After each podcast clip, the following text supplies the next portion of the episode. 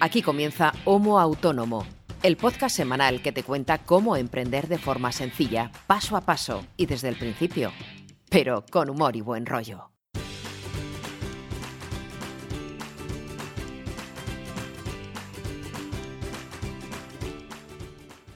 Hola amigo, hola amiga, bienvenido, bienvenida a un nuevo episodio, el número 66 de Homo Autónomo. Como habéis visto en la descripción del programa, si habéis llegado aquí por primera vez, esto va de hablar de emprendimiento, del trabajo de autónomos y autónomas, de cómo desenvolverse en el día a día si estás empezando a emprender.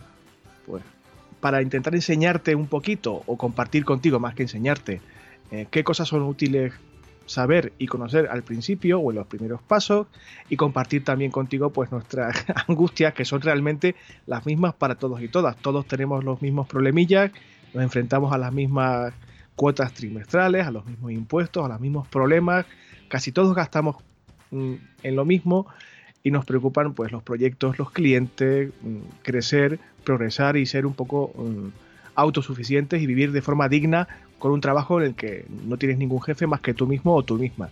De esto vamos a hablar. Eh, solemos hablar de esto todas las semanas y todo lo que implica el trabajo de autónomo o de autónoma, porque hoy en día es súper diverso, súper variado, implica tener que comprender y saber de muchas cosas diferentes e intentamos contigo eh, compartir lo que nosotros sabemos y cómo nosotros nos hemos enfrentado a ello y qué es lo que nosotros aplicamos en nuestra, en nuestra vida mm, diaria, en nuestro día a día real.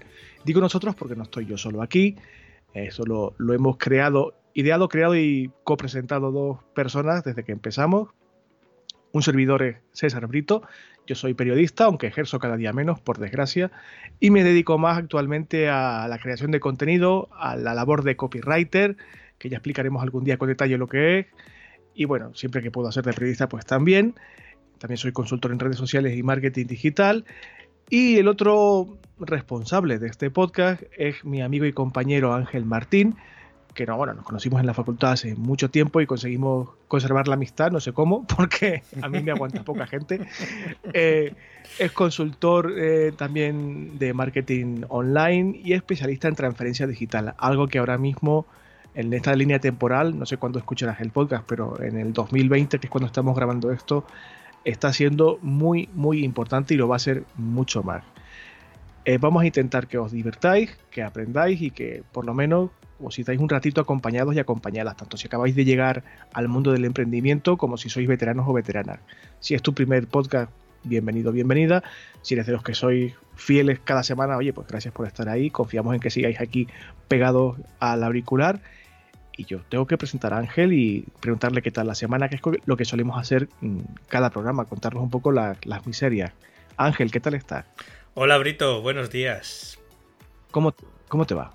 Pues porque nos vemos poco. Fíjate, te voy a responder a la pregunta de por qué te aguanto o por qué llevamos tanto tiempo, porque seguimos siendo amigos. Digo, porque nos vemos realmente poco. Realmente solo nos vemos una vez a la semana y que es para hacer este podcast y alguna vez entre semana por algo muy concreto, que sea de, negocio, de los proyectos y nada más. O sea, no, no somos el típico amigo pesado, ¿no?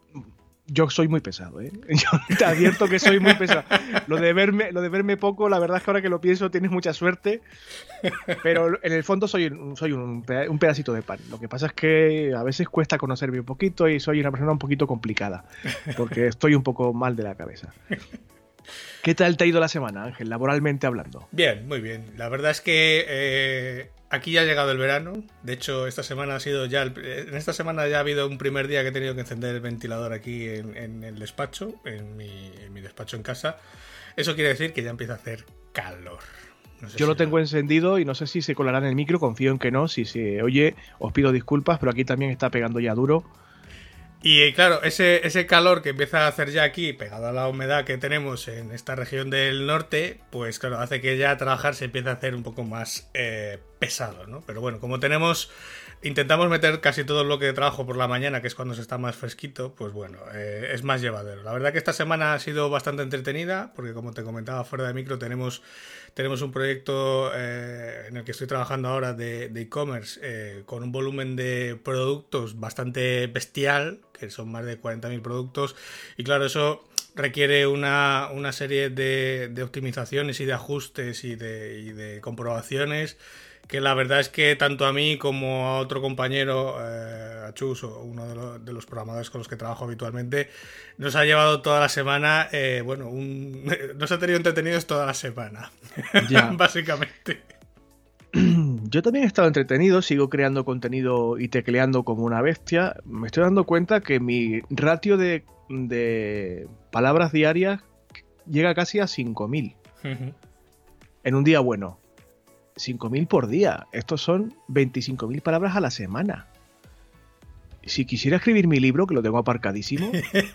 15 días lo tienes hecho. estaría por la cuartísima edición ya digo, jolín, qué pena, qué pena no, aprovechar esta energía para un proyecto más personal y tener que, dedicarlo pues, a mis clientes, que son los que me dan de comer, claro. Es que normalmente cuesta ponerse para uno mismo, para tu negocio, es lo que hemos dicho muchas veces. o sea, ponerse a trabajar en tu proyecto muchas veces cuesta más que ponerse eh, a trabajar para el proyecto de otros clientes. Porque me pasa a mí, o sea... A mí me pasa algo tan obvio como, no sé, hacer actualizaciones de, de las webs de los proyectos que tenemos en marcha y tal me da mucha más pereza hacerlo para nosotros, o sea, para mí mismo, para mis proyectos y tal, que para, eh, lógicamente, las webs de los clientes o de, o, de otros colaboradores, ¿no? Al fin y al cabo, es como que lo ves más obligación que lo tuyo, que es más como, no sé. Tiene, ya lo haré, ¿no? Tiene distinta ponderación, al fin. y el ejemplo clarísimo lo tienes en mi propia web. Pido disculpas a quien me escuche y no me conozca y vaya a mi web a ver quién soy yo o por dónde ando no lo actualizo hace muchísimo tiempo, os pido disculpas. Mm, sé que tengo que darle caña a la web. Hasta ahora no he podido meterme con Ángel, que es mi consultor de confianza, a darle una vueltilla a eso. Sé que tengo que darle una vuelta y, lo haré, pero es que de verdad ahora mismo no, no, no, me es posible. Le comentaba a Ángel fuera de micro la cantidad de problemas que estoy teniendo estos últimos días con un cliente un poco gordo y estoy ahí un poquito atascadete, pero bueno, al final mm, saldremos. Y aparte de estar pues tecleando con, cierta normalidad respecto a mi actividad normal, me han surgido algunos proyectos nuevos, uno de ellos me hace especial ilusión, que es colaborar en la redacción de un texto introductorio para un libro de un amigo mío que es fotógrafo, que está recaudando eh, fondos para poder financiarlo, imprimirlo y sacar las copias correspondientes. No va mal todavía, eh, le falta un poquito, pero yo confío en que saldrá adelante el crowdfunding y al final pues me ha pedido que por favor usara sus textos, que tiene ahí pues sus notas de, por qué el proyecto de fotografía es el que es y por qué hace esas fotos y no otras, porque decidió publicarlas en un libro y tal, y lo debe tener pues esbozado de, alguna forma en, en, un par de folios y me ha pedido por favor que le dé un poco forma de, introducción del libro, ¿no? Y encantado. Y por supuesto, a pesar de ser amigo, de hecho, oye, por supuesto, cobrando, ¿eh? Digo, vale. Me alegra que, de que a pesar de que seamos amigos tengas eso por, delante, claro, que eh, encantadísimo. Eh, por cierto, voy a aprovechar, ahora que no lo había pensado, pero voy a aprovechar y voy a dejar el enlace al proyecto en las notas del programa, aunque no tenga nada que ver en principio con los temas del podcast, para que la gente le eche un vistazo, así le echemos una mano a Marcos, un abrazo a Marcos, que es un excelente fotógrafo. Hace unas fotos, eh, lo que se llama street photography, excelentes, tiene una serie de retratos urbanos muy muy buena y confío en que la gente pues le apoye un poquito y tenga ese libro en la calle cuanto antes, no porque yo escriba ni una liria en él, sino porque el contenido es buenísimo. Bueno, es un plus también, es un plus.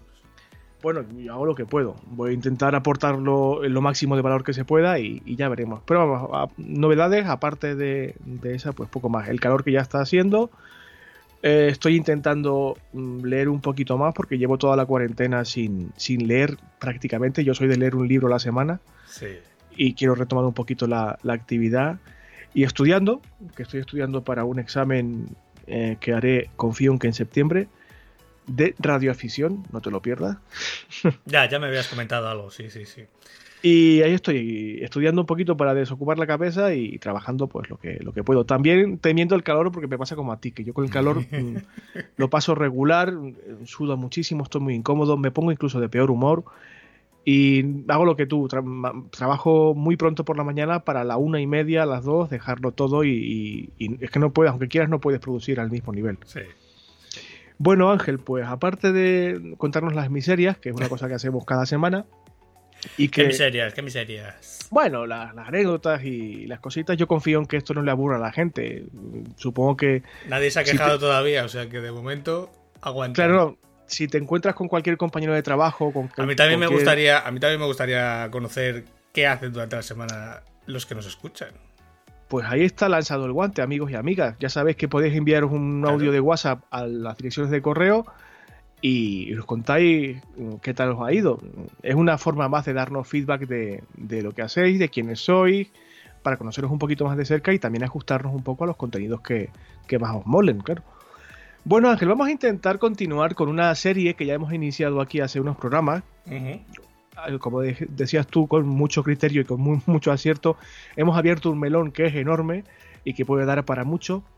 Nos referimos, como habéis visto por el título del podcast, a, las webs o al mundo web, porque casi todos los autónomos y autónomas, quien más, quien menos, sabe que tiene que tener una web o que sería recomendable tener una web, no en todos los proyectos, pero en gran parte de ellos.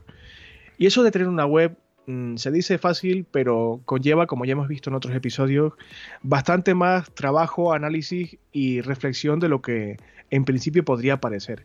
Ya hemos hablado un poquito de qué tipo de preguntas hay que hacerse y cómo responderlas antes de iniciarse. Y en este episodio vamos a hablar de un tipo de web particular, la web corporativa o la web, digamos, entre comillas, de empresa, aunque tú seas tu propia empresa. Y intentar dejar claros una serie de conceptos que también pueden ser mm, muy útiles a la hora de plantearse qué tipo de web vas a hacer dentro de la modalidad de web corporativa y sobre todo para qué la vas a usar. Sí. Sí, porque es algo, como ya vimos en el episodio pasado, donde explicamos un poco pues, qué cuestiones teníamos que tener en cuenta a la hora de escoger un dominio, de escoger nuestro hosting, yo ya dije que era algo que no estaba escrito en piedra, que seguramente a medida que el proyecto avance, eh, hombre, menos el dominio, lógicamente, que salvo rara excepción lo vayas a cambiar, pues, eh, por ejemplo, el tema del alojamiento, el hosting, sí que es algo que normalmente vas a necesitar ir cambiando cada cierto tiempo a medida que el proyecto crece o que las necesidades que tú tengas también cambien, ¿no? Eh, básicamente porque vas a tener recursos distintos o vas a tener que necesitar recursos distintos de ese hosting o de ese alojamiento. Entonces, ya hicimos una primera pincelada que había distintos tipos de web, que había que tenerlo un poco claro. Pues yo que quiero, si quiero una web solamente corporativa, si quiero un e-commerce, si quiero un membership site, o sea, si quiero montarme un software as a service. Eso ya de entrada, esa simple categorización nos va a hacer que lo que tengamos por debajo, lo que mueva nuestra web, sea ya distinto o al menos partamos de una base distinta. No es lo mismo montar un software as a service en el que hay mucha programación, mucha lógica condicional, etcétera, que los requerimientos tanto como de lenguaje de programación como de, servidor van a ser muy superiores a una web corporativa como la que vamos a ver hoy. ¿no? Que al final, digamos, sería el primer estadio o el primer paso, que no por ello el más simple muchas veces, ojo, que mm cuando decimos web corporativa, hay mucha gente que siempre está pensando en una web hecha en HTML y chimpún, sin nada más. Sí. Plana, inmóvil y. Y hay webs corporativas, lógicamente, que, que aunque siguen siendo corporativas en lo que podríamos definir como ese escaparate online, eh, tienen muchas funcionalidades por detrás para el usuario y no son tan sencillas como parecen, ¿no? Al fin y al cabo. Déjame, antes de, meternos en materias, que lo has citado así de pasada y, lo hemos dicho ya en, varios episodios hablando de muchos temas, pero creo que la gente a lo mejor no, no lo ha pillado del todo bien. Cuando Ángel cita el SaaS o Software as a Service o software como servicio, se está refiriendo a una modalidad de, trabajo y una, tipología de servicio que mm, depende de qué sectores, sobre todo los relacionados con lo que tú y yo hacemos, el tema online y, demás, está cada día más presente. Es una tendencia que se está afianzando muchísimo. es un asunto que hay que dominar, sobre todo si te dedicas al mundo digital en genérico. Y os recomiendo que investiguéis por ahí, por internet. Yo, de hecho, creo que deberíamos hacer un, un episodio específico hablando de esto, del software as a service, porque es una tendencia clarísima de funcionamiento y de trabajo, una filosofía de trabajo determinada. Eh, echarle un ojo a esto, si podéis, eh, buscad por, por internet que hay información de sobra. y ejemplos de sobra, vamos. y ejemplos de sobra, efectivamente. Y no le perdáis ojo a esto. Nosotros volveremos sobre ello en algún momento, pero eh, apuntarlo por ahí en algún sitio, que, es una cosa de estas de las que suena solamente a los hiper especialistas, pero va a estar más presente lo que pensáis en nada. Es que es un modelo, es un modelo de negocio al alza y de hecho cada vez cuesta más encontrar eh, por ejemplo, software que puedas instalar en tu propio servidor, porque cada vez se crea más software as a service, o sea, software que tú puedes, digamos, eh, crearte una cuenta, usarlo, pagar mientras lo estás usando y te das de baja cuando quieras. Que eh, cogerte ese software, aunque lo tengas que pagar, e instalártelo tú en tu propio servidor para no tener que pagarlo más. Esa, ese binomio, esa dicotomía cada vez está dando más en favor del software as a service, o sea, cada vez hay más y cada vez hay menos eh, software, digamos, que puedas instalarte tú en un servidor y que lo tengas ahí para ti para usarlo como tú quieras. Esto era un comentario marginal, no le perdáis ojo a esto, volveremos sobre ello en algún momento, pero bueno, mm. el tema del episodio de esta semana no es ese, recordamos que es el tema de la web. Como decía Ángel antes, mm, hay que hacerse algunas preguntas cuando uno se mete en una cosa de estas, en un proyecto de este estilo, y por supuesto la más importante es, vale, qué objetivo va a tener la web que pretendo crear. Que es, digamos, la que parece más sencilla, pero que requiere darle una vueltilla o dos a la cabeza. Sí, y he puesto tres casos, o tres objetivos que puede tener una web corporativa, pero que pueden ir variando a lo largo del tiempo, y eso no hay que perderlo de vista, porque nosotros podemos arrancar, por ejemplo, con el primer objetivo, que es el que yo he puesto, que es presencia online, que es la que yo denomino siempre web escaparate, que al fin y al cabo es como tener ahí tú escaparate dentro de Google, ¿no? Dentro de la calle comercial que sería Google, pues bueno, yo tengo aquí mi escaparate que es mi web. Entras y ves lo que tengo. Ese sería un primer objetivo, pero no quiere decir que tu proyecto se tenga que acabar ahí eh, en una web escaparate, porque a lo mejor ahora, en este momento, cuando arrancas o en este mismo momento, solamente necesitas una web escaparate, pero dentro de un año necesitas otra serie de servicios o de funcionalidades que vamos a ver luego, y claro, teniendo eso en mente va a hacer que tengas que tener ya algunas consideraciones en la cabeza a la hora de escoger, por ejemplo, la tecnología que tienes por debajo, ¿no? Entonces, ese es un primer objetivo, esa presencia online, esa web escabrate. Otro objetivo que puede tener una web corporativa, y cuando digo corporativa también puede ser, por ejemplo, de marca personal, es un sitio donde yo puedo subir mis contenidos. Por ejemplo, lo que, bueno, comúnmente conocemos, tener un blog. Que también es un primer paso que usa muchísima gente eh, como, como, primer estadio. Vale, necesito presencia online, pues un blog, que es lo más fácil, lo más rápido, ¿no?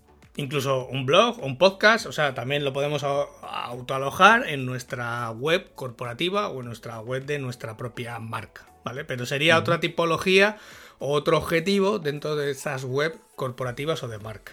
Y la tercera, el tercer objetivo que yo he destacado, al fin y al cabo, es eh, tener una serie de servicios para nuestros clientes o para nosotros mismos. En vez de tenerlo en un, eh, un programa, en un ordenador determinado de una persona determinada, podemos tener ese software en nuestra web, lógicamente con acceso limitado a las personas que tienen que acceder, y usarlo a través de Internet en un podríamos decir, intento de ese software as a service. No es tal cual, digamos, no es un software as a service, pero bueno, es un intento de hacer ese software as a service para poderlo usar nosotros y nuestros clientes. Y aquí mm. pongo, por ejemplo, los sistemas de cita previa online, el tener nuestro CRM online, ¿vale? El tener, eh, pues no sé, nuestro sistema de de, de, TPV de tienda, eh, pues el típico, el típico TPV que tienen todas las tiendas o los bares para ticar los productos, etcétera. Eso lo podemos tener también en nuestra web. Es un servicio que usamos nosotros, no lo usan nuestros clientes, lo usamos nosotros, pero está en nuestra web. En vez de tenerlo en un programa dentro del ordenador, que el día que peta el ordenador, pues a tomar por culo todo. Claro, y, es, un, es un riesgo. No suele pasar mucho, pero puede pasar. Entonces, en función de ese objetivo inicial y hacia dónde pueda ir virando nuestro proyecto a medio o largo plazo, eh, pues podemos apostar por una tecnología u otra. Entonces, en función de estos tres objetivos, yo he hecho tres grandes bloques, ¿no? Que al final sería, eh, vale, yo en principio, alguien que ahora mismo se esté planteando el tener una web de presencia online, web de escaparate. Vale, ¿qué consideraciones deberíamos tener en cuenta a la hora de apostar por este tipo de web?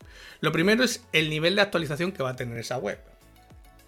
¿vale? Porque en función de, las actualizaciones o modificaciones que vayamos a hacer en esa web, deberíamos apostar por una tecnología u otra, ¿vale? Si vamos a hacer la web y no la vamos a tocar mm, una vez al año, o quizá ni eso, o sea, un nivel de actualización pues muy bajo, incluso nulo, podríamos tirar por algo tan sencillo como una página en HTML, lo que decíamos al principio, ¿no? Una cosa plana, sin, sin complicación ninguna, posiblemente con una estética mm, bueno, sencillitas, sin mucha pretensión. Bueno, eh, de hecho, eh, con las posibilidades que da ahora mismo el HTML5, se pueden hacer webs en HTML muy curradas, con animaciones, o sea, con...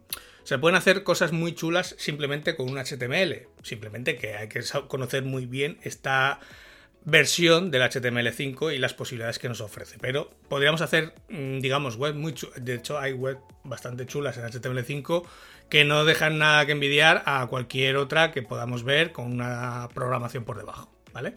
Entonces, aquí lo que hay que tener en cuenta es que si optamos, por ejemplo, por este HTML, pues es que no vamos a necesitar ninguna actualización en cuanto a salvo los contenidos, lógicamente, cuando queramos cambiar algún texto o alguna imagen, etcétera, pues no vamos a tener que hacer actualizaciones ni de código, ni de módulos, ni de plugins, ni de versiones de programación, etcétera. No vamos a tener que hacer nada. El HTML funciona prácticamente en cualquier cosa que tenga un navegador. O sea, aunque sea un teléfono de hace 15 años, arranca, o sea, funciona. ¿no? Si es compatible con el navegador, si la versión de HTML que tenemos es compatible con el navegador que estamos usando, funciona, se reproduce, o sea, mm, se, o sea, se pinta en la pantalla y funciona.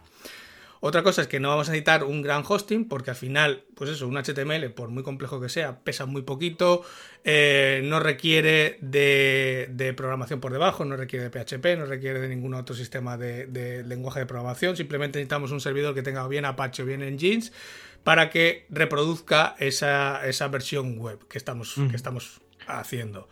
Y lo único pues, eh, que vamos a necesitar pues, es conocer un poco del lenguaje de HTML, si es el 5 mucho mejor, conocer un poquito de CSS para poder maquetar bien esos contenidos y si queremos hacer alguna funcionalidad un poquito más extra, pues un poquito de JavaScript, ¿no? Y sobre todo un poco de gusto a la hora de maquetar o diseñar eh, esa información.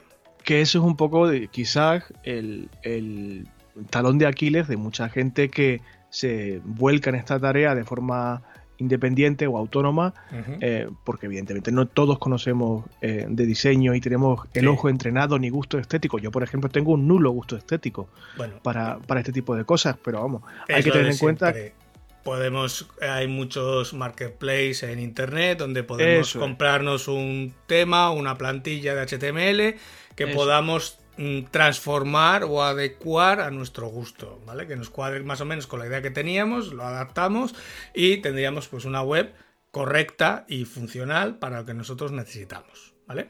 Es importante que, quede claro lo que tú comentabas. Eh, ahora, si tienes claro que tu objetivo no requiere de nada más que una base, de una base de HTML, una página escaparate relativamente sencilla, esto te puede valer, teniendo muy claro y aquí hago el inciso, muy claro que es para lo que es, pero no le puedas pedir más. Si quieres dar un pasito más adelante, tienes que tener en cuenta otro tipo de sistema. Eh, y es el, caso de, de, una web que requiera de un grado de actualización medio o medio alto. Claro, esta es la principal, eh, por eso lo he puesto el primero, porque es la principal diferencia. Si yo voy a tener una web que no voy a actualizar nunca, me puedo permitir el lujo de tener una web en HTML y va a ir súper rápida, va a cargar súper bien, o sea, no va a dar problemas nunca. ¿Qué es lo que suele pasar? Que a medida que el proyecto va creciendo, eh, vamos necesitando meterle funcionalidades o metiendo actualizaciones. Y una web en HTML no es muy práctica en este sentido, porque al final, para actualizar una web en HTML, a ver, lo podemos hacer si tenemos un, programa, un cliente especial, eh, pues por ejemplo, uno de los que yo uso que es Coda, que nos permite conectar, que es una mezcla de editor de código y, sistema FTP a la vez, ¿no? Entonces, te puedes conectar al servidor, abres el archivo en cuestión, lo editas, guarda los cambios y se guarda ya directamente el servidor, pero si no, vas a tener que ir con tu cliente FTP, bajar el archivo HTML que vayas a editar, descargarlo a tu equipo, abrirlo, editarlo, guardarlo, volverlo a subir para que se, para que se muestren los cambios. Esto, si lo tienes que hacer una vez al año o una vez puntual para ajustar un texto, pues bueno, es llevadero. Si lo tienes que hacer todos los días para subir un artículo a tu blog, pues es un coñazo se te caen los ovarios o los cojones al suelo, eso es así. Entonces, cuando tenemos ese grado de, actualización, pues ya medio o alto, vamos a estar cambiando de forma bastante frecuente contenidos, bien sean estáticos o bien sean artículos del blog, o sea, cuando digo estáticos, sean páginas de las que podríamos decir corporativas, o bien sean los artículos del blog, aquí deberíamos tirar por un CMS, por lo que los americanos llaman un, gestor de contenidos, un Content Management System, que no es más que un sistema de gestión de contenidos. Punto. Entonces, muchos de estos CMS, la pega que tienen es que necesitan actualizaciones periódicas. ¿Vale? bien de su propio núcleo de programación, bien de los plugins o módulos que podamos tener instalados que le añaden funcionalidades, pero requieren cierta actualización constante. Y esto es muchas de las cosas que no se suelen hacer.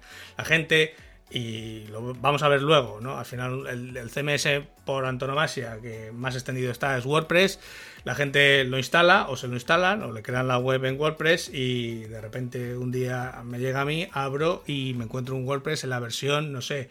Eh, Del 97.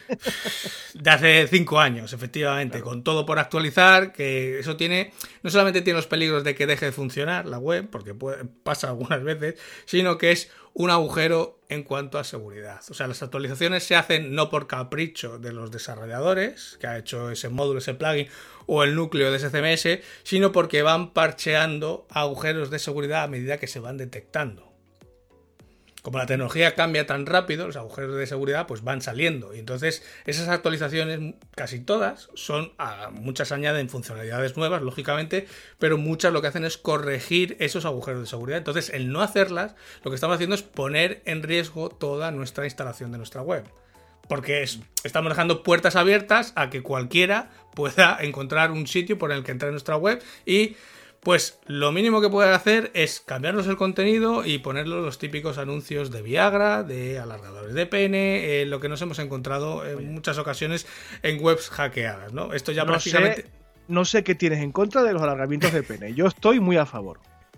Por motivos que, no, que no voy a comentar aquí. Esto ya, incluso el propio Google ya ni siquiera eh, lo muestra o te salta el típico pantallazo rojo de que la web está siendo atacado, que la web es eh, de dudosa calidad, ¿no? Y ya te pide confirmación de si realmente quieres entrar, etcétera, ¿no? Al final salta ese aviso, ese warning en rojo, toda la pantalla roja, para que precisamente no, no lo veas, pero que sepamos por qué son esas actualizaciones y es una de las cosas que hay que tener en cuenta, de que vamos a tener que hacerlas.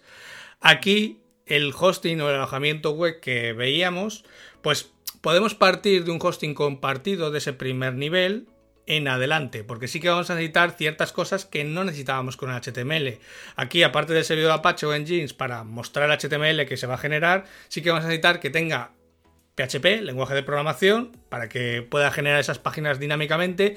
Y luego vamos a necesitar que tenga un servidor de bases de datos, bien sea MySQL, SQLite, Postgre, o sea, un servidor de base de SQL, un servidor de, base de datos normalmente va a ser MySQL. Pero necesitamos esas dos otras, esas otras dos patas, que sea que tenga el lenguaje de programación por debajo para ejecutar todas las órdenes y que tenga una base de datos donde guardar todos esos datos. Entonces, esto desde un compartido ya lo tenemos y en función de lo que vamos a ver ahora de la cantidad de tráfico, pues vamos a necesitar, pues bien nos va a valer el hosting compartido o bien vamos a necesitar una necesidad mucho mayor de hosting, ¿vale? Otro aspecto que hay que pensar, es, es complicado hacerlo a priori, pero es tratar de anticipar cuánto tráfico va a tener nuestra web. Eh, cuánto tráfico preveemos que pueda tener o sostener, mejor dicho, cuánto tráfico pueda soportar. A ver, salvo que seamos una celebrity o un influencer o un youtuber conocido, pues es básicamente eh, o es muy fácil predecir que nuestra web va a tener tráfico cero. así dando ánimos, ¿eh? Es que es así, es que eh, cuando tú publicas una web, eh, la conoces tú y los cuatro amigos que a los que se lo has dicho, no la conoce nadie. a priori no la conoce ni Google, porque primero la tiene que indexar. Entonces el tráfico que vas a tener es nulo. Claro, salvo que seas, lo que he dicho, alguien que tenga mucha comunidad detrás, que lo digas, por ejemplo, en tu podcast o en tu canal de YouTube y la gente entre en masa. Pero esta no suele ser la realidad más común. Entonces, los proyectos normalmente arrancan con poco tráfico, pero en función de lo que nosotros vayamos a hacer con nuestra web, es previsible que podamos tener un tráfico medio, incluso un alto tráfico. Claro, cuando arrancó cualquier eh, página web de cualquier medio que conocemos ahora mismo, pues me da igual. O sea, me da igual que sea la página web del país, la del mundo, la del confidencial. El día que arrancó, pues entraban los de la redacción y cuatro más. Si hicieron una campaña de publicidad un poco fuerte, pues los que alcanzaron a través de la campaña de publicidad. Pero ese tráfico, con el paso de los meses y de los años, ha ido creciendo a miles, a cientos de miles, incluso a millones, ¿no? Al mes de visitas. Entonces, hay que tenerlo en cuenta de que esa cantidad de tráfico, aunque nosotros empecemos con un tráfico bajo o nulo, eh, puede hacer que necesitemos más recursos luego del hosting, como ver. Entonces, si nosotros tenemos un tráfico bajo o nulo, en un servidor HTML da igual lo que tengamos, aunque sea el servidor o el alojamiento más barato y más cutre que hayamos encontrado, va a aguantar de sobra, no hay problema.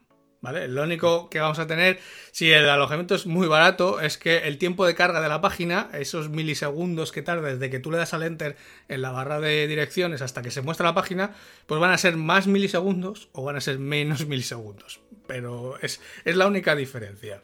Si nosotros tenemos un CMS, como hemos dicho antes, cuando tenemos ya ese nivel de actualización medio o alto, pues es recomendable que nuestro hosting, nuestro alojamiento web tenga algún sistema de caché, sobre todo en el servidor, porque nosotros en casi todos los CMS podemos añadirle algún módulo de caché, pero la caché es un... A ver, la caché para que nos entienda el que, el que no está habituado a hablar de ello, es simplemente un proceso que hace... Puede hacerlo la web eh, desde la propia web o puede hacerlo el servidor, que es como mejor se hace desde la propia, desde la propia máquina. Y lo que hace es, digamos, dejar una copia de todas las páginas de nuestra web, de todas las URLs de nuestra web, ya prealmacenadas. Y cuando alguien se conecta a nuestra web y solicita una URL en concreto, lo que hace la caché es mostrarles ya la versión estática hecha de esa página en vez de tener que hacer la web con la programación. Cuando tú solicitas una web, cuando está hecha en PHP, pues lo que hace es eh, tú te conectas al servidor, le dices qué página quieres a través de esa petición,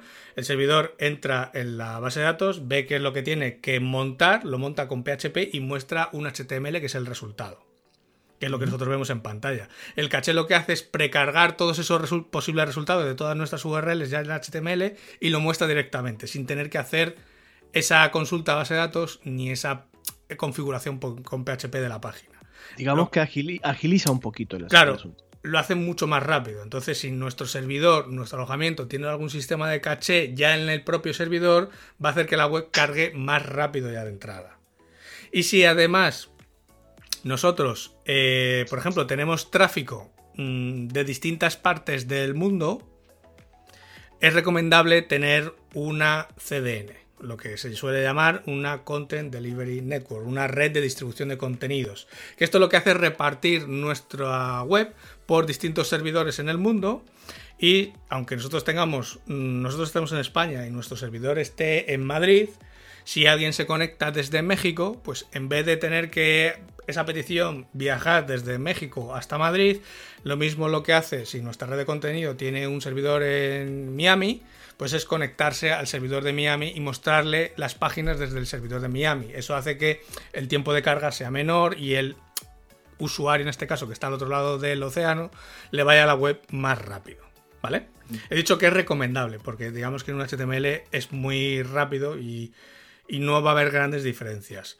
Cuando tenemos una cantidad de tráfico ya medio o alto, pues si tenemos una web en HTML, lo que decía antes, recomendable tener un sistema de caché y una red de distribución de contenido, ¿vale? Y sobre todo, tener muy controlado el tope de conexiones simultáneas que pueda tener nuestro hosting o los límites de tráfico que pueda tener nuestro hosting, porque suele pasar que como hemos hecho nuestra web en HTML, porque no necesitamos actualizar contenidos, pero nuestra web va creciendo en tráfico.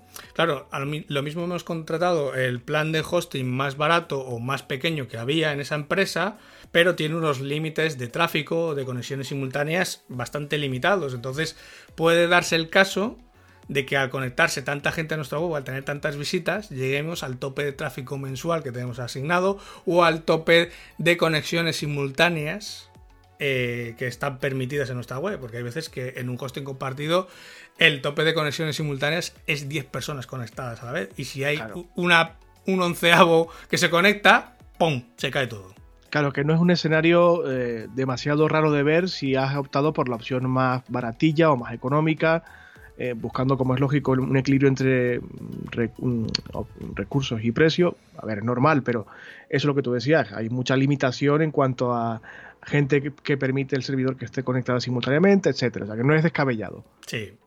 Y si en vez de un HTML hemos optado por un CMS, por un sistema de gestión de contenidos, y tenemos tráfico medio o alto, aquí ya sí que es imprescindible tener un sistema de caché para aligerar, digamos, recursos en el servidor, ¿no? Para que, pues, eliminar toda petición que que no sea necesaria, si tenemos la página cacheada y la podemos mostrar, pues es trabajo que le estamos quitando al servidor y por lo tanto puede aguantar más tráfico. Tener esa red de distribución de contenido también para aligerar entre los distintos servidores, desde la propia red de distribución de contenido y estar pendientes también a los recursos de ese hosting o de ese servidor, sobre todo en cuanto a memoria disponible. Eh, si tenemos una opción compartida, lo que hablábamos otro día de hosting compartido, qué memoria nos han asignado, qué tope de memoria tenemos y ver cómo andamos en cuanto a ese tope. Porque si llegamos al tope, pasa como antes, la web se cae, dejamos de recibir tráfico.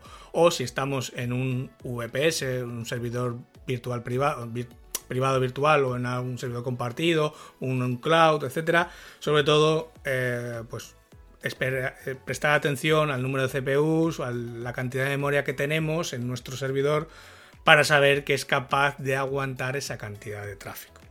una, una cosa, eh, que, nadie, que nadie se agobie con esto. Eh, hemos estado hablando de CMS, de CDN, de tipos de, de cachés en los servidores. normalmente, quien te va a suministrar este tipo de, de, servicio para alejar tu web, te va a informar mm, de esto con facilidad. O sea, no, no te agobies que te van a explicar el qué y el por qué. Eh, si no eres muy ducho en temas tecnológicos, no te preocupes que te van a explicar de qué va esto y cómo va a esto que te está explicando Ángel traducirse en tu día a día. Aún así, aún así, si tenéis dudas específicas respecto a un aspecto concreto, no dudéis en mandarnos un audio, mm. mandarnos un correo y lo volvemos a explicar. Pero de verdad que aunque lo parezca, no tiene ningún tipo de complicación. No lo es. Yo sé que la primera vez suena un poco raro. Pues bueno, este quizás sea un episodio que haya que escuchar más despacio o ir haciendo pausa eh, o volviendo para atrás para ver qué es lo que he dicho. Pero como ya sabéis, a mí me gusta explicar o contar realmente todas las posibilidades que hay, porque solamente teniendo todas las posibilidades que hay, uno es capaz de decidir correctamente. Yo te puedo decir que, mira, tiras por un HTML y un hosting en one on one mm, y sí, te va a funcionar, pero ¿qué pasa? Que en el momento que tengas 50 eh, visitas diarias o que necesites meter un blog, vas a tener problemas. Claro, aquí eh, nuestro objetivo desde que empezamos a hacer esto es primero compartir lo nuestro y que, os reáis de nosotros si queréis, con nuestras cosas del día a día y tal, pero también que aprendáis. Y no hay forma de aprender eh, que sea efectiva, o, así lo pensamos nosotros, sin que entendáis el qué a fondo y el por qué de las cosas. Por eso solemos explicar todo el abanico de una vez, pero que no os agobie esto porque normalmente está perfectamente explicado en, los proveedores de servicio web y está bastante claro en las opciones que tenéis a vuestra disposición y en vuestro caso cuál es la más apropiada, pero sí tenéis que llevar pensado de casa qué objetivo va a cumplir la web. Hemos hablado de la web escaparate y el tipo de tráfico que puede soportar, pero hay más tipos de web. Por ejemplo, lo, lo decía Ángel al principio, la más extendida también es el, blog, vamos, el, diario digital. Sí, vamos, cuando digo blog, eh, puede ser una web corporativa que tenga su blog, ¿vale? Que puedas tener ciertas páginas estáticas donde das la información de tu empresa, de tu compañía, de tu proyecto, y luego tienes una sección de noticias, de actualizaciones, de podcast podría ser, o sea, una sección que realmente es la que más actualización tiene, ¿no? Que cada semana, cada día, cada mes entras y cuelgas un contenido nuevo. ¿Qué pasa? Que esto, como ya he dicho antes, con la versión de HTML es un coñazo, porque no voy a explicar otra vez el proceso, es un coñazo. Entonces lo que se suele utilizar es estos CMS que no dejan de ser un pequeño framework, un pequeño marco que ya tiene una serie de funcionalidades preinstaladas que hacen que esto sea mucho más fácil, ¿no? Cuando uno se instala un, CMS o un, sí, un CMS al fin y al cabo, es porque ya tiene una serie de herramientas que nos ayudan en esa tarea, ¿no? Vienen ya, pues eso, el propio WordPress, cuando instalas de cero, te trae una sección de páginas, te trae una sección de entradas, te trae una sección para controlar los usuarios de tu página, o sea, te trae una serie de funcionalidades que programarlas de cero sería pues también un coñazo, se puede hacer, no hay ningún problema, pero tendrías que hacerlo. De esto ya lo instalas y ya está funcionando. Es mucho más rápido en ese sentido, ¿no? Entonces, Aquí ya partimos de que contamos con un nivel de actualización medio o alto en función de los contenidos que nosotros vayamos a subir. Entonces, podemos optar o deberíamos optar por un CMS como ya hemos dicho antes. Pero dentro de los CMS tenemos dos versiones de estos CMS. Vale, podemos tener CMS, eh, como he dicho al principio del episodio, que son software as a service, ¿vale? En lo que tú te conectas a una web y haces algo en esa web y ahí queda en esa web, ¿vale? Y aquí, eh, pues bueno, lo que hay es lo que hay. O sea, no le puedes pedir peras al olmo. O sea, si tienes esta opción, esta opción, esta opción y esta opción y es por la que pagas, no le puedes decir que te añadan esta otra opción o si quieres esta opción del otro plan. No, lo que hay es lo que hay y eso es lo que te tienes que ajustar.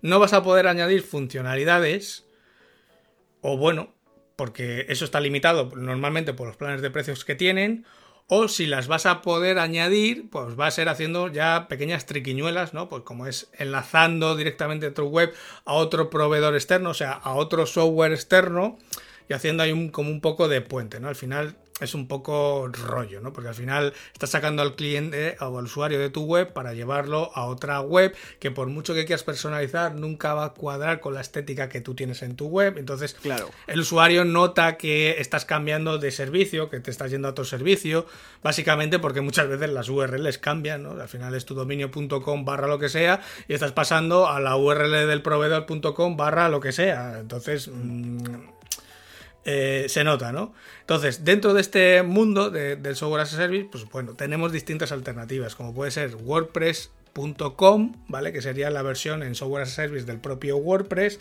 Está Ghost, como la película, que es otro gestor de eh, contenidos que estaba, es bastante robusto, es bastante potente. Y para la gente que solamente quiere un blog, es quizá eh, es una de las opciones que más me gustan ahora mismo para hacer eh, contenidos, ¿no? Para tener simplemente un blog de contenidos. Es muy robusto, no tiene apenas actualizaciones y, bueno, la verdad es que está bastante bien. Y luego sí que hay, a raíz de todos estos años, han ido saliendo servicios como, bueno, que vemos por la tele, como Wix, como, bueno, como One and One, etcétera. Bueno, y, bueno, como me Río, me río porque en la escaleta, y vamos a decirlo, pone Wix y demás mierda. O sea, a ver, eh, me río porque me ha hecho gracia. No es nada malo. No es una opción peor optar por Wix o por One and One.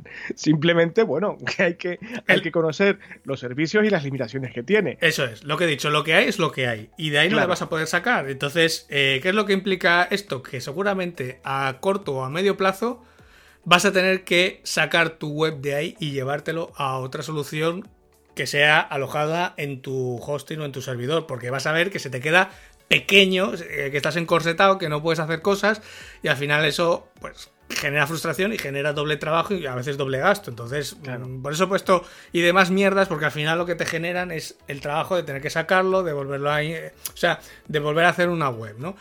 Sin olvidar que nadie, que nadie nos malinterprete y me he reído porque me ha hecho gracia, pero vamos, yo soy el primer ejemplo, yo tengo mi web ahora mismo alojada en One and One, o sea, no me siento superior por, por hablar de estos temas. Pero no me, no, me, no me he referido en este caso a, One and One como servicio de hosting, sino como el que anuncian por la tele de su constructor de webs, de, eso, eh, Este tipo de soluciones tan sencillas eh, pues muchas veces está muy, muy limitada y, lo que iba a decir antes es que no dejemos de, no pasemos por alto de que al final nuestra web está en casa de otros.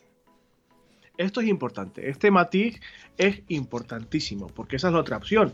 Eh, auto mm, hostear tu web o alojarla eh, de forma mm, propia, vaya. Sí, a ver, lo bueno que tienen los software as a service es que no tienen ningún tipo de mantenimiento, salvo pagar, punto. O sea, pagas y ellos lo hacen todo por debajo. Pero lo que es lo que hay y, tienes tus datos y tu información en casa de otros. ¿Cuál es la otra alternativa? Pues como lo que decía antes, autoalojarlo, autoinstalarlo en nuestro hosting, en nuestro servidor. Aquí vamos a poder añadir las funcionalidades que queramos, lógicamente dependiendo del CMS que escojamos pero, como decía, van sacando actualizaciones cada cierto tiempo para ir parcheando eh, funcionalidades y sacando funcionalidades y arreglando posibles agujeros de seguridad, entonces requiere mantenimiento por nuestra parte. Aquí, pues al igual que antes hablábamos de WordPress.com, pues está la versión autoalojada que es WordPress.org, que al final es prácticamente lo que está más extendido, lo que casi todo el mundo usa, pero que para contenidos no es la única opción. Tenemos la opción también autoalojada del propio Ghost que podemos instalar en nuestro servidor y es también muy robusto, tiene muchas menos actualizaciones, por ejemplo, que WordPress, prácticamente no se actualiza una vez o dos al año, es muy, o sea, mucho más llevadero. Tenemos otros sistemas como Graph, que también es súper estable, tiene muy poquitas actualizaciones. Y estos dos sí que están más, estos dos últimos están más recomendados para solamente actualización de contenidos, o sea, para blogs y sitios de contenido en general. Y sí que es verdad, a mí me gusta más WordPress porque es un poco más cajón desastre, ¿no? Ese es un poco más ese framework, esa base sobre la que podemos construir otras cosas, ¿no? No solamente un sitio de contenido, sino que a medida que vayan surgiendo necesidades podemos ir eh, añadiendo más funcionalidades. Entonces, resumiendo, para estos CMS, eh, pues sí que va a ser imprescindible recomendable e imprescindible tener ese sistema de caché que hablábamos antes, tener esa redistribución de contenidos, sobre todo si tenemos tráfico, a medida que vamos teniendo mucho tráfico y tenemos tráfico de, fuera de nuestro país o de, tráfico pues, de sitios lejanos, pues es recomendable tener esa redistribución de contenidos porque va a mejorar los tiempos de carga de la página y por lo tanto va a bajar también la tasa de rebote en nuestras analíticas, ¿no? que al final pues, es un poco el rechazo que tienen eh, los usuarios cuando les carga demasiado lento la web. Y también hay que tener en cuenta que en cuanto a recursos del hosting del servidor, pues lo que decía antes, qué memoria disponible tenemos en, en, nuestro, en nuestro hosting compartido, o si estamos en un VPS, en un cloud, etcétera, pues qué número de CPUs, qué memoria tenemos para ver que no se nos quede corto, ¿vale? Sí, que no, que no se nos quede ahí ajustadito. Hemos, hemos hablado de, de las webs corporativas, o lo que tú llamas, creo que con bastante buen criterio, las web escaparate, y también la otra que está muy extendida, la, página destinada a una actualización frecuente, como puede ser un blog, por ejemplo. Pero, eh, como hemos dicho antes, podemos usar eh, la web también para los clientes y nosotros mismos, como tú lo has citado también mucho, el tema de la cita previa, el, el TPV, eh, lo más evidente y, frecuente es la tienda online, aunque no lo único, etcétera. ¿Y, qué se puede hacer con si nuestra web se va a destinar o va a ir en esta línea? A ver, esta muchas veces es el, reflejo o la consecuencia del paso del tiempo de uno de los otros casos anteriores, que al final nosotros tenemos una web corporativa, le, hemos, le añadimos el blog y ahora le vamos añadiendo funcionalidades, ¿no? Porque lo vamos necesitando a medida que nuestro negocio avanza o nuestros clientes nos van pidiendo eh, distintas, eh, distintas tareas, distintas funcionalidades. Te pongo un ejemplo muy sencillo. Ahora que estamos en, plena cuarentena, pues eh, los restaurantes, muchos restaurantes tenían página web, pero muy pocos tenían la carta colgada en la página web. Pero es que muy pocos o ninguno tenía accesible su carta a través de un código QR. Por ejemplo. Pues esto no es más que una funcionalidad más que podemos tener dentro de nuestra web. ¿Podríamos tener la carta de antes? Sí. Pero ¿cómo conectábamos a nuestros usuarios a través de un código QR a esa carta? A ver, podemos usar, eh, de hecho han salido eh, sistemas como setas, pero que es que al final no es más que coger la URL en la que tenemos alojada nuestra carta, o incluso podemos crear en nuestra web una página que sea únicamente la carta de nuestro restaurante o la que hemos hecho ahora para la cuarentena. Cogemos la URL, la metemos en un generador de códigos QR que hay tropecientos en Google, nos genera un código QR, eso lo imprimimos donde queramos y funciona. El cliente escanea y directamente se conecta a nuestra web a la página donde está nuestra carta. No hace falta ni pagar un servicio externo, ni no sé, ni, tener una tecnología de la NASA. Es algo tremendamente sencillo. Pero a medida que, que el negocio va cambiando, pues vamos a ir necesitando otras funcionalidades, ¿no? Que es lo que suele pasar. Y era lo que decía yo antes. Podemos tener nuestra web con la información corporativa, podemos tener nuestras noticias, nuestro blog, nuestros contenidos, pero también podemos tener servicios como es que la gente nos pueda pedir cita previa, podemos tener nuestra tienda online, podemos tener nuestro CRM de nuestros clientes, o sea, podemos tener muchos servicios que pueden usar nuestros usuarios o nosotros mismos como empleados o como empresa, ¿no? Entonces, ¿esto en HTML se podría hacer? Sí. Hombre, pues sí, se puede llegar a hacer, pero al final lo que vamos a necesitar es que un abanico de servicios externos, al final lo que estamos haciendo es tener una web en HTML que apenas actualizamos y luego lo que tenemos es un, una retry de, de software as a service que al final hemos ido contratando a mayores y que lo enlazamos desde nuestra web, ¿no? Y al final eh. tenemos el CRM en un sitio, el gestor de citas online en otro, la tienda online en otro servicio, que sí, que lo tenemos enlazado desde nuestra web, pero cada vez que queremos entrar en la tienda online hay que entrar en el gestor de la tienda online. Cada vez que queremos entrar en el CRM hay que entrar en el usuario y en la contraseña del CRM.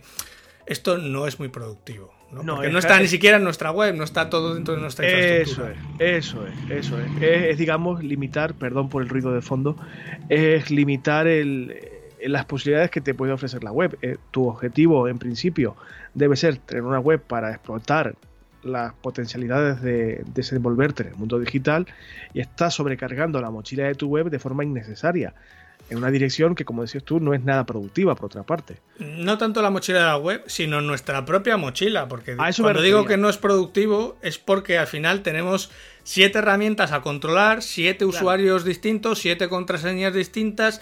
Eh, es un coñazo, ¿no? Y al final, cuando estás en servicios distintos, muchas veces necesitas que esos servicios se comuniquen entre sí. Y, volvemos a una vez, o recurrimos a otro servicio externo, como pueda ser Zapier, que los ponga en contacto, o al final tenemos que hacer muchas cosas a mano. Y lo que digo, lo que decía antes, no es productivo. Entonces, ¿qué es lo que se suele usar en estas, en estas, en, estos casos? Pues es utilizar bien un CMS o bien un framework, ¿no? Una base que nos sirva para construir todas esas herramientas, funcionalidades y conectarlas entre sí. Antes hablaba para los contenidos de la versión autoalojada de WordPress, la de WordPress.org. ¿Podría valernos para este caso? Sí, en principio sí, porque prácticamente hay plugins o extensiones para lo que no para lo que se te ocurra. Mm, si por cualquier cosa rara que se te pase por la cabeza, ya hay alguien que lo ha pensado y hay algo que más o menos lo hace. A ver, esto es como todo. Tú le vas añadiendo funcionalidades, le vas añadiendo módulos y te cuadrarán mejor o te cuadrarán peor. Aquí luego ya está la habilidad de cada uno de adaptarlo a lo que uno necesite o en buscar exactamente ese plugin o esa extensión que haga exactamente lo que tú quieras. Porque seguramente para una funcionalidad puede haber uno o puede haber mil eh, extensiones o plugins que hagan lo mismo. Encontrar el que a ti te valga, eh, pues es quizá lo más difícil. Pero por contra, tienes una gran comunidad de gente que lo está usando, en este caso WordPress, que lo usa todos los días. Eh, al final no deja de ser el CMS que más extendido está en el mundo, más del 30% de las webs en el mundo están hechas en WordPress, o sea que es mucha gente usándolo todos los días. Hay muchos desarrolladores que te pueden implementar cualquier cosa, incluso te pueden llegar a hacer a medida por un módico precio. Eso te iba a decir, pagando. y la pregunta eh, del millón aquí es, por ejemplo, ¿se puede meter todo en un WordPress? Pues a ver, si la complejidad no es demasiado extrema, podríamos decir que sí. Y te pongo, por ejemplo, el caso de, Raquel, de mi mujer, que tiene su, tiene su peluquería canina y tiene una página web corporativa. Ya está. Pero en esa página web corporativa ella tiene su sistema de cita previa, tiene sus formularios de contacto, tiene su CRM de clientes, tiene el TPV para la tienda. Y todo está interconectado y toda la información entre esos cuatro eh, entre esas cuatro funcionalidades está todo dentro del WordPress y está todo conectado. Entonces, cuando alguien hace una compra en la tienda, directamente se le asignas al usuario, si es alguien que ha venido ya de forma recurrente y es conocido, le asignas la compra a su ficha, digamos, y eso está guardado luego todo en el CRM. Entonces luego puedes sacar estadísticas, qué cliente es el que más me ha comprado este mes, qué cliente es el, quiénes son mis mejores clientes este año, quién es el que ha venido este año, o quién ha venido el año pasado y no ha venido este año. O sea, puedes hacer ese tipo de eh, analítica que de la otra forma sería muy no sería difícil, bueno, sería compleja de hacer porque tendrías que sacar una estadística de una, otra estadística del otro, eh, cruzarlas, ver qué coincide, ver qué no coincide, o sea, es más coñazo, ¿no? Imposible, imposible no es nada, pero sería mucho más trabajoso. Y bueno, para que no se diga, pues pondremos también el enlace de la, de la web de Raquel para que veáis el ejemplo de, cómo se ve. O sea, todo esto que os está explicando Ángel, eh, de todo lo que lleva por debajo de lo que veis, la gestión de cita previa que no veréis, el formulario de contacto y el CRM que tampoco veréis y el TPV que tampoco veréis, salvo que seáis clientes, pero para que veáis un ejemplo de WordPress que tiene casi todo esto implementado en un mismo sitio. Para que veáis que, como decía Ángel ahora, no es imposible, sí, sí no es extremadamente complejo, como recordaba él. Claro, eh, mm, a ver, en un WordPress se pueden hacer, por ejemplo, se pueden hacer muchísimas cosas. Mm, la web de Homo Autónomo es muy sencilla. Pero, por ejemplo, mi web es mucho más compleja. Mi web tiene mm, desde una tienda online, tiene un sistema de membresía, tiene formularios de contacto, tiene CRM, tiene un sistema de envío de newsletter. O sea, tiene todas esas herramientas dentro de la web con una misma base de usuarios, desde que se alimenta todo desde la misma base de usuarios. Y para mí es muy sencillo porque yo simplemente entro en mi web y veo cómo está todo. Y veo prácticamente cómo está el negocio. Lo único que está externalizado por el tema de impuestos, hacienda, etcétera, es el tema de la facturación, que ya he dicho cómo lo tengo, lo tengo conectado a través de Zapier con factura directa y ya está. Cada vez que alguien hace una compra en la web, o se registra, o se suscribe, eh, lógicamente le da acceso, se le mete en el CRM, se le manda el email correspondiente y además se genera la factura y se le envía por email. Todo en un único proceso. Eh, por lo tanto, mm, ¿se puede hacer casi todo? Sí, salvo que sean cosas ya extremadamente complejas. Cuando hablo extremadamente complejas, eh, pues normalmente es cuando hacemos integraciones entre distintas APIs, eh, cosas ya muy voluminosas. El caso que contaba antes en, eh, al principio del episodio de ese e-commerce con tantos miles de productos, este es uno de los claros ejemplos de proyecto que no se dimensionó correctamente en su origen. Porque lo que se suponía que iba a ser un e-commerce para 100, 200 productos y se hizo en un WordPress con un WooCommerce. Claro, esto ha mutado en una tienda de dropshipping de más de 40.000 referencias. Claro, si esto en su origen se hubiera decidido así, quizá la tecnología que, por la que se optó no sería esta, sería otra. Claro, hubiéramos, hecho, hubiéramos hecho otro desarrollo. Claro, pero, otro barco distinto, claro como el cliente ahora ya no quiere migrar de plataforma, podríamos decir, de CMS, porque está muy cómodo con él, pues claro, ahora ha tocado hacer un montón de reajustes, tanto de servidor como de eh, programación, para que esto pues cargue lo más ligero posible, claro, porque 40.000 productos es una barbaridad. Entonces, Ay, los clientes y la indecisión. entonces, cuando tenemos ese tipo ya de integraciones más complejas, cuando, por lo que decía antes, a través de APIs, de lenguajes de programación, normalmente es hacerlo a medida sobre algún framework, ¿no? Y, te pongo un ejemplo de, de un cliente que es una inmobiliaria, que en este caso ellos querían integrar todo su sistema y no deja de ser una web corporativa, que no es más que una web en la que ponen su información de empresa y las propiedades que tienen alquiler y en venta. Punto, no tienen más. O sea, es, en, técnicamente la web es sencilla, pero lo que hay por debajo no es tan sencillo. Porque claro, todas esas propiedades que muestra la web, al fin y al cabo, no dejan de estar dentro de un CRM un CRM en el que están sus clientes, donde están las propiedades, donde están los comerciales y ahí se anota qué hace todo, o sea, qué hace cada uno con cada cliente, con cada propiedad, cuando un cliente ha visto una propiedad, cuando un comercial ha cerrado una propiedad, etcétera, ¿no? Y de esa información es de lo que se alimenta la web para mostrar las propiedades, las que están en alquiler, las que están en venta, cuando una deja de estar en alquiler, cuando una deja de estar en venta, etcétera, ¿no? Y todo esto además tenía que estar integrado con la suite de Google, que es la que ellos usan habitualmente. Claro, para hacerlo todo más llevadero y no tener que estar cambiando de sistema, ¿no? Y esto es muy cómodo. Encontramos un CRM que es Cooper, que permite hacer todo esto y además integra está integrado en su, en, su, en su Google Suite. Pero para traer toda esa información a la web y mostrar esas propiedades, claro, esto no lo podemos montar en un WordPress. A ver, por poder podríamos, pero quizás sea demasiado complejo eh, y demasiado arriesgado por el tema de las actualizaciones. Eso te iba a decir, corres el riesgo de que sin darte cuenta se te salte la actualización de cualquier movida mínima y se te va el carajo todo el sistema. Eso es. Entonces, como es un sistema que normalmente tiene muchas actualizaciones, necesitábamos algo más estable. Aquí optamos por utilizar una solución que es Strapi, que es un lenguaje que permite integrar APIs, integrar aplicaciones y una vez que tenemos, digamos, todos esos datos procesados o la información que queremos procesar y mostrar en la web, mostrarla a través de un framework como es React o como es Angular en este caso, para mostrar lo que es la web, lo que ve al final el usuario. Pero esto ya es diríamos, un tope de gama, ¿no? Ya sería algo ya muy complejo en el que, de hecho, eh, casi lo que, más, eh, lo que más tiempo nos costó fue encontrar las soluciones que hicieran todo el trabajo, o sea, que, o sea, que se ocuparan de todo este trabajo, más que realmente hacer la web o de programar lo que había por debajo. Normalmente a ti que nos estás escuchando, este tipo de desarrollo hasta un futuro que tu negocio crezca no tiene por qué hacerte falta.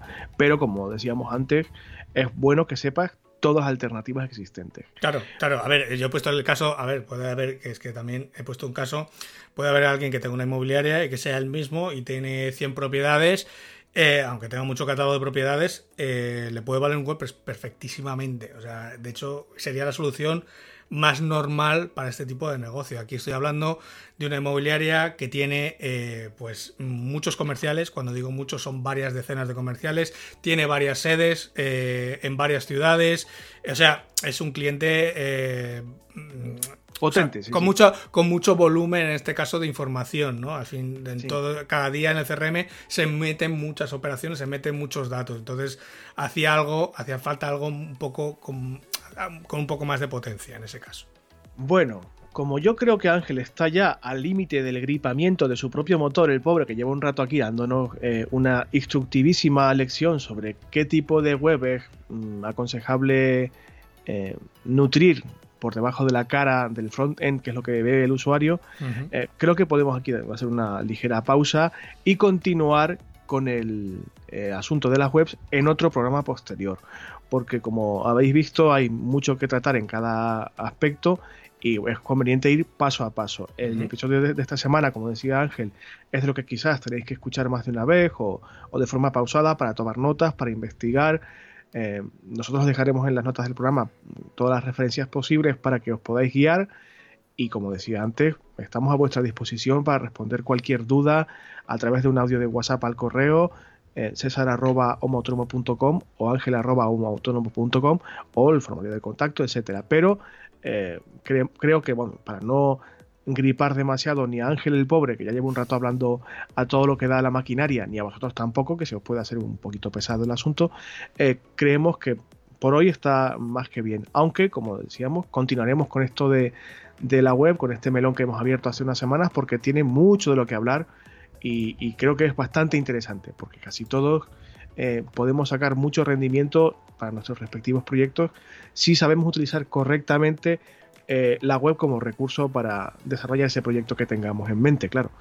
Si te parece, Ángel, nos da un ligero consejito que veo que has apuntado en el guion de esta semana porque has mm, encontrado una herramienta interesante. Yo comento un par de cositas de feedback y nos despedimos. Venga, vamos allá.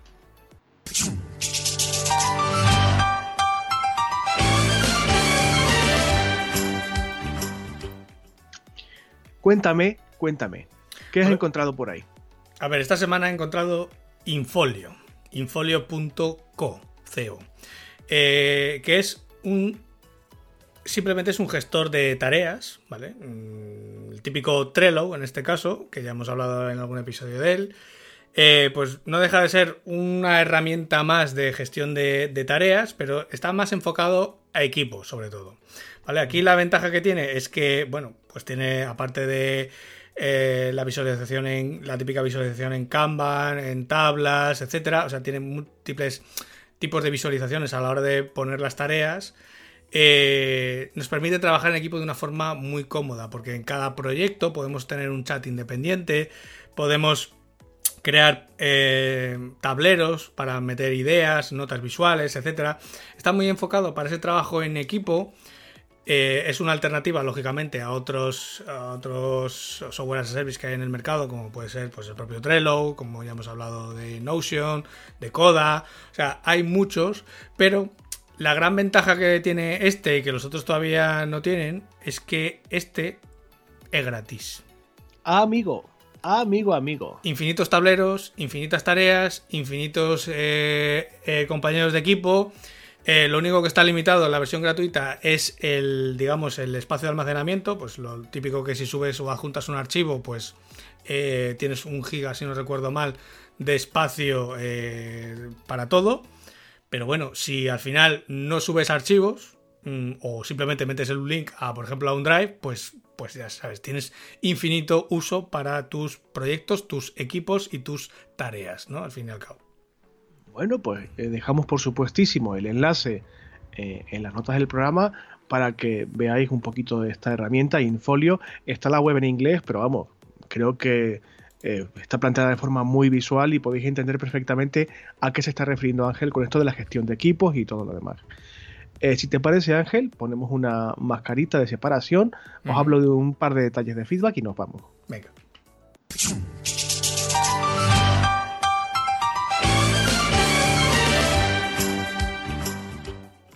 A ver, resulta de que el robot de las redes sociales está haciendo un poquito de gestión de funciones, como aquel que dice. Si nos seguís con frecuencia, habéis visto que la semana pasada pasó el sábado, nadie dijo nada en redes y colgó el episodio semanal el domingo, no, perdón, el lunes.